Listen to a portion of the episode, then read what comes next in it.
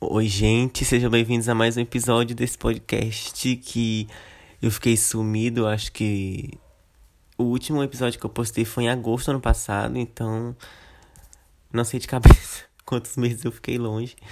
Mas eu queria dizer que foram por bons motivos. Nesse tempo, nesse período em que eu fiquei longe daqui, foi um período em que eu me cuidei mais e que eu é, procurei, acho que assim como agora, um foco exclusivo para mim e para minha vida e para minha mente, para minha saúde. Então foi um período que eu fiquei bem assim saudável e tô até agora, graças a Deus. E é isso, foi uma coisa muito boa de se fazer e nesse tempo também que eu fiquei longe, incluindo já esse ano, eu acho que assim como eu, muita gente também, né, óbvio, é, assistiu Euforia e esperou durante cada semana para ver um episódio. Eu esperei até agora. O último que teve agora domingo. E eu tô esperando, né? O, último, que vai ser domingo agora também. E olha, eu vou dizer que essa série é muito legal. E ela tá muito melhor do que a primeira temporada. Acho que pelo. O roteiro tá muito bom. E eu vejo muita gente falando no Twitter. Olha, tipo, é tipo uma coisa muito. É, real. A gente assiste a série com o celular na mão. Porque tipo, é igual BBB. Tipo, a gente tá vendo BBB. A gente tá assistindo BBB, só que a gente nunca vê só o BBB. A gente tá sempre no celular na mão, indo lá no Twitter, porque quando se trata de BBB, a galera do Twitter ela tem uma visão assim muito legal das coisas. Tem uma galera que escreve umas coisas muito que tem todo sentido, que parece que é literalmente o que você tá pensando. Então, eu particularmente, né, eu, por exemplo, toda vez que eu vou assistir Big Brother, Ainda mais quando tá em paredão e tal, eu sempre tô no Twitter vendo alguma coisa, porque, ao meu ver, tem gente lá que realmente tem umas, umas perspectivas melhores do que as próprias pessoas que elas falam lá de, de, que estão dentro da casa. Isso é incrível demais. E juntam isso com uma coisa mais engraçada que faz você rir. Ontem foi a eliminação da Bruna, né? E eu acabei de ler agora de manhã que 300 influenciadores digitais não foram capazes de salvar ela do paredão. Isso me fez rir muito, porque a gente percebe que é, quando tem de sair, vai sair. Porque todo mundo. Eu via as pessoas falando dela no Twitter, no Instagram. E era planta pra cá e planta pra lá. E a cantora Ludmilla punindo por ela. Claro, porque é namorada da mulher dela, né? E isso foi muito, assim, é, legal de assistir. Porque eu realmente quase não vi a Bruna nessa edição. Talvez pelo fato de eu quase não ter visto Big Brother, porque eu acho que desde que eu comecei a assistir é que eu só acompanho mesmo os paredões, mas de resto, eu não sou muito de acompanhar, de postar sobre. Eu, é uma coisa até que eu me sinto bem. Não me sinto muito à vontade. Eu gosto de assistir. E toda vez que eu assisto, eu tô com o celular na mão, dou daquela fuçada ali no Twitter, porque a galera de lá tem uma visão muito legal do jogo. Uma visão que nem a minha, ou melhor que a minha, ou pelo menos parecida com a minha, que eu me sinto identificado. E é isso. É tipo isso. E 300 influenciadores digitais não foram capazes de salvar o paredão. Isso só mostra que tem coisa que ai, vai acontecer de qualquer jeito. E voltando lá, esse plot twist aqui de dar dois assuntos é muito legal, porque eu comecei falando de euforia, agora eu tô falando de BBB, mas vamos lá, voltando pra euforia.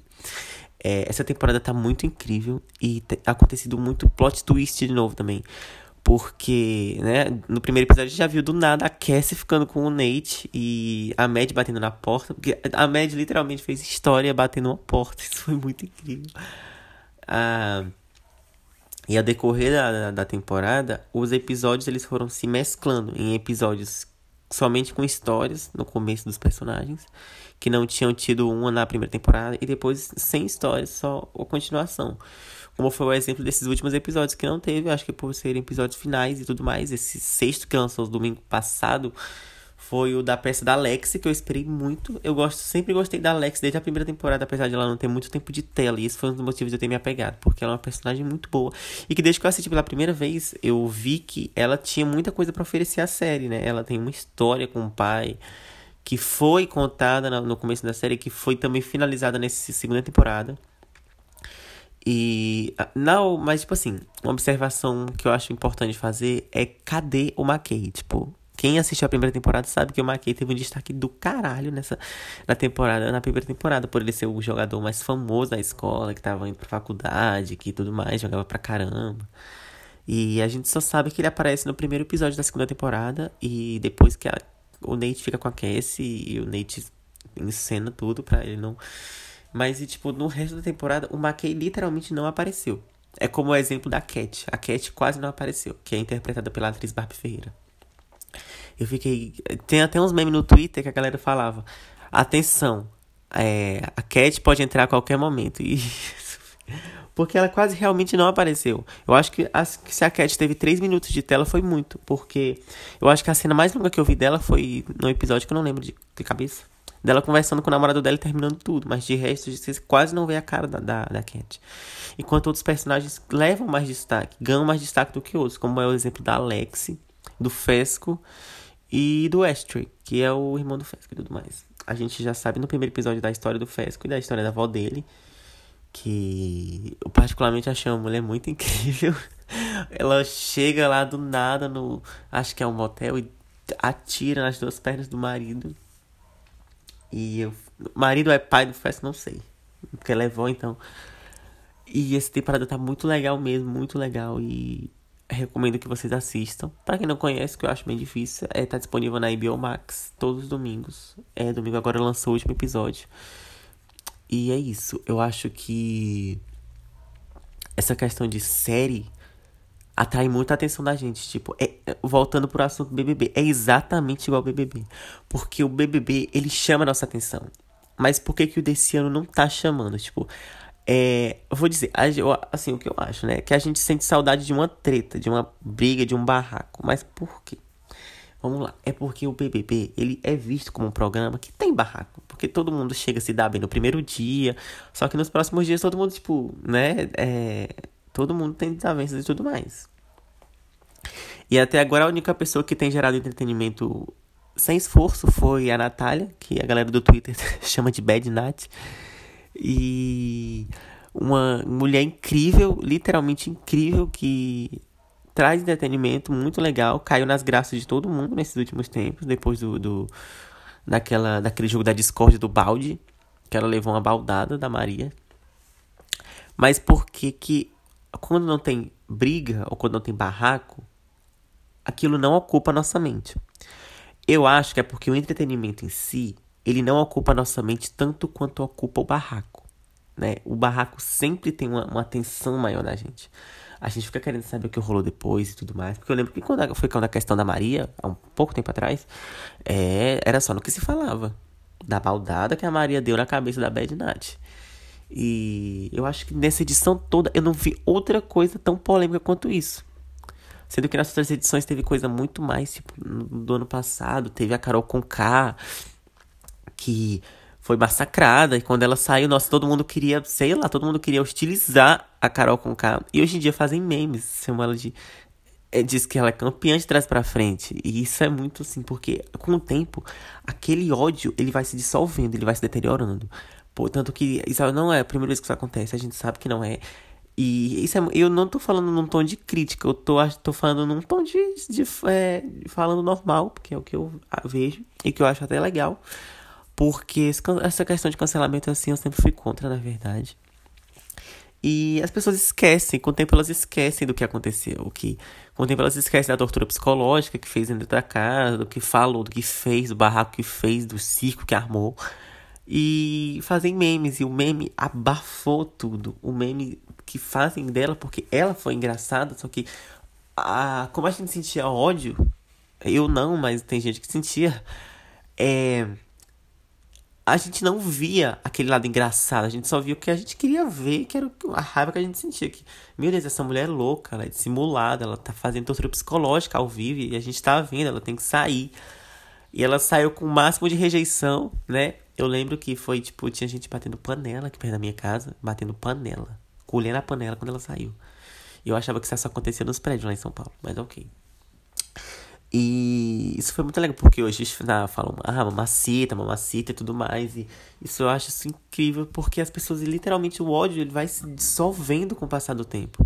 Isso é uma coisa extremamente legal, porque, né, é, o ódio em si não é uma coisa legal. Acho que espalhar ódio em rede social, esse tipo de coisa, não é uma coisa não é legal, a gente sabe que não é legal. E isso que aconteceu com a Maria foi tão curto o tempo que ela teve recebendo todo esse ódio que eu me impressionei. Porque ela deu uma baldada na cabeça da Bad Nat Ok, eu vou chamar ela de Bad Nat, sim. Tô nem aí, Bad Nat. E ela, ela, ela provou desse ódio, acredito que uns 3, 4 dias, depois todo mundo esqueceu. E hoje a Maria é super bem recebida. E eu acho que isso, isso me mostra, isso me mostrou uma, uma evolução é, da internet. Talvez não, talvez sim, talvez não. Eu prefiro acreditar que sim. Mas que as pessoas elas esquecem mais rápido do, dos erros que cometeram. Claro que, tipo, se fosse um erro muito grave, tipo, é, praticar transfobia, coisa que fizeram nessa edição e que ninguém, eu não vejo ninguém de, de grande é, de grande posto dando atenção que é a questão do pronome da Lina é, isso seria uma coisa grave. Ah, tipo, o cara faz piada com violência contra a mulher. A gente tem, a gente tem um problema grave. Só que, ah, né, o cara faz uma piada homofóbica em rede nacional e, e ninguém faz nada. Só a galera do Twitter que fala, fala, fala e bate nessa tecla, mas autoridades maiores não falam nada. E, e aí a gente tem um problema grave. E coisas que não tem que ser esquecidas. Só que tem, é, tipo, coisas que esquecem bem rápido o que engloba tudo isso é a questão da, da Maria não ter só dado a baldada, como também falado coisas, né, hostis e tudo mais. E isso foi esquecido em dias. Em dias isso foi esquecido. Porque a gente tem que lembrar que antes de ser uma participante de um reality, ela é cantora, ela é atriz, ela fez várias novelas na Globo, ou se foi duas ou uma, não sei. Mas ela é cantora é uma atriz, ela é uma artista brasileira, né? Tipo, um reality o que acontece lá dentro do reality fica no reality, né? a gente não leva para fora.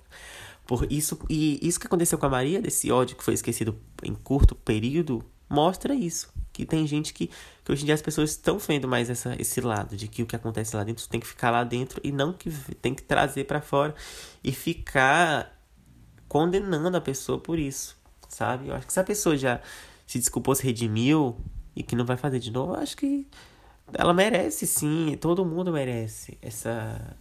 É, se livrar desse peso, porque a internet é um meio muito cruel com as pessoas. Por um erro menor que você comete, você é massacrado e é, as redes sociais elas pedem muito, elas pedem cada vez mais dos outros. É, eu sumi do Instagram, acho que fiquei duas semanas longe no começo desse ano, logo que o ano começou. Fiquei duas semanas ou foi três. E foi umas três semanas assim que eu vivi mesmo, porque rede social assim é sempre uma pressão, é sempre uma coisa que a gente, eu não sei, não todo mundo, não dá para generalizar, mas tem um peso sobre muita gente. E postar no Instagram às vezes me causa até ansiedade, eu não, sei explicar muito bem, mas isso é uma coisa que eu pretendo mudar.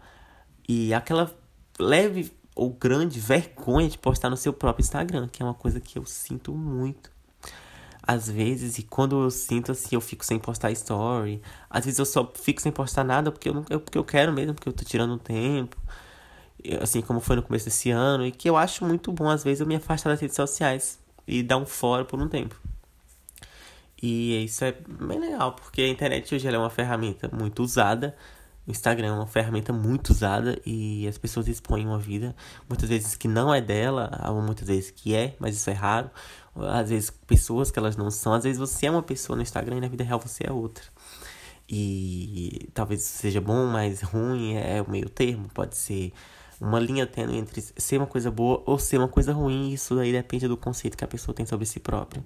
Eu que me observo, percebo que eu não gosto muito de me expor e de postar demais, porque me causa ansiedade, acabei de falar me causa um pouco de ansiedade. Mas, e, né, por mais que eu acho que redes sociais elas pedem muito, a internet ela é um berço de comparações negativas. Porque quando eu entro no. Às vezes eu entrar. Quando eu criei meu Instagram no ano retrasado, antes eu não tinha. Eu não tinha rede social, só usava WhatsApp para se comunicar com a minha família, mesmo com alguns amigos, e eu não tinha Instagram. Só que quando eu criei, eu me senti num pátio de escola, quando se é novato, você vai, desce lá embaixo e vai no pátio e ver aquele monte de gente que você nem conhece, você fica perdido. Porque são pessoas diferentes de você e você também é diferente delas. Você se sente deslocado, você se sente quebrado, né? Então eu só me sentia assim, inteiro quando eu tava em casa. Depois eu, na escola, eu me sentia bem quebrado. E é isso que eu sinto com a internet, com as redes sociais. Elas pedem muito de mim e postar no Instagram me causa um pouco de ansiedade, mas nada demais, assim, não é uma coisa muito grande e que eu consigo lidar. Tanto que eu posto às vezes, né? Eu não sou uma pessoa.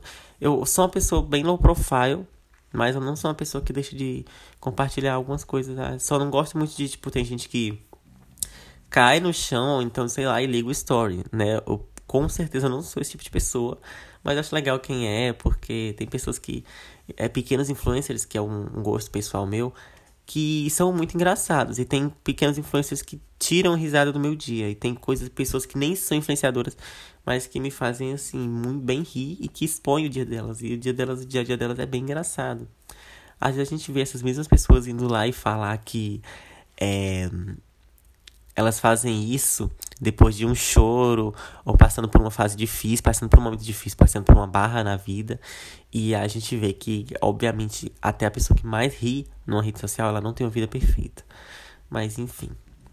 Esse podcast foi para falar isso, foi para misturar esses três assuntos, que foi BBB, é, euforia e bater nessa tecla das redes sociais, que eu acho super necessário. Eu acredito que hoje em dia tem algumas coisas que. Tem várias coisas, diversos fatores que abalam menos a nossa mente do que o Instagram, do que as redes sociais.